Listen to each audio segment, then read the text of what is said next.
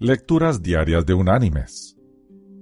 La lectura de este día es tomada del Evangelio de Mateo.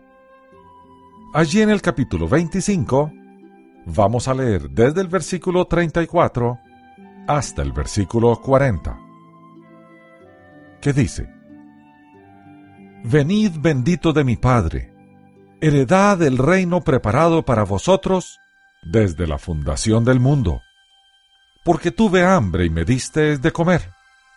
Tuve sed y me disteis de beber. Fui forastero y me recogisteis. Estuve desnudo y me vestisteis. Enfermo y me visitasteis. En la cárcel y fuisteis a verme. Entonces los justos le responderán diciendo, Señor, ¿cuándo te vimos hambriento y te alimentamos, o sediento y te dimos de beber? ¿Y cuándo te vimos forastero y te recogimos? ¿O desnudo y te vestimos? ¿O cuándo te vimos enfermo o en la cárcel y fuimos a verte? Respondiendo el rey les dirá, De cierto os digo, que en cuanto lo hicisteis a uno de estos mis hermanos más pequeños, a mí lo hicisteis. Y la reflexión de este día se llama La niña y el anciano. Nani era una niñita de seis años. Aquella tarde parecía haberse propuesto generar un terrible chirrido que por lo estridente trastornaba los sentidos tanto de residentes como de quienes simplemente pasaban por allí.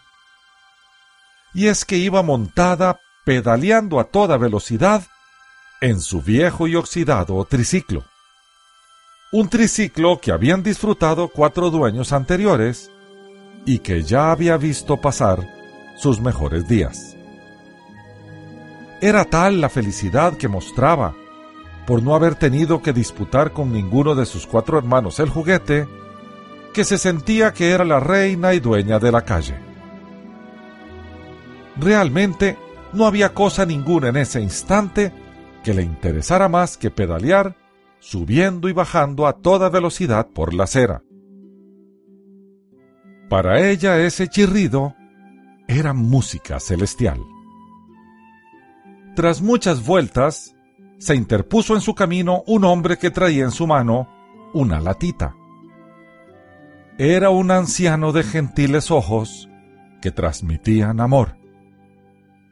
Cuando ella alzó su mirada y vio ese rostro tan bondadoso, su corazón vio al padre y abuelito que nunca tuvo.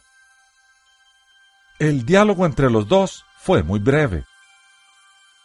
¿Me dejas arreglarte tu triciclo? Obviamente, se trataba de uno de los atormentados vecinos. Luego de aceitado el triciclo, se oyó un Gracias, señor, acompañado de una gran sonrisa que ambos se regalaron.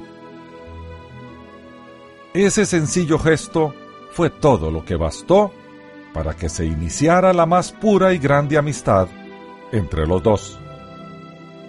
No había día en que Nani, camino a su escuela, no pasara por el negocio del gentil anciano y le saludase con su manita, y además le enviase una sonrisa a través del vidrio de la ventana. Pasaron varios días durante los cuales no se vio la figura de la niña. El anciano ya la extrañaba al haberse acostumbrado a su saludo al iniciar el día. Algo inquieto, se dispuso a visitar la casa de la niña y conocer su realidad.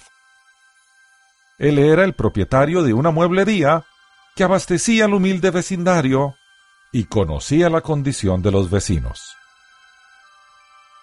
Cuando llegó a la vivienda, se dio cuenta del triste drama. La madre estaba enferma y en cama, y Nani tenía que cuidar de ella. Al ver la escasez en que vivían, con mucha cautela y ternura, dijo el anciano, Señora, ¿aceptaría que yo costee todos los gastos de su hijita hasta terminar sus estudios incluyendo todas sus necesidades sin faltar una de ellas? Con gran asombro e incredulidad, la madre estupefacta aceptó tan inmerecido gesto.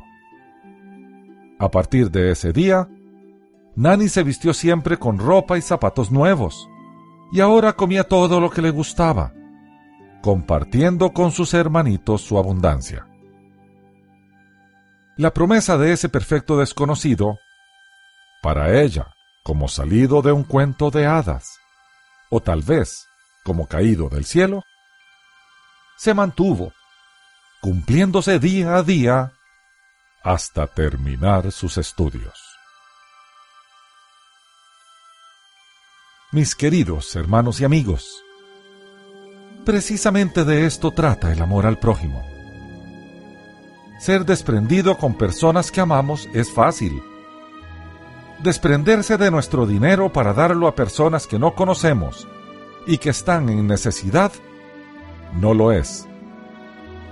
Es por ello que Dios pone su amor en los corazones de los creyentes, para que éstos actúen en su nombre. De esta forma todos nosotros nos convertimos en instrumentos en las manos de nuestro Señor. Y eso, mis queridos hermanos y amigos, es un privilegio. Que Dios te bendiga.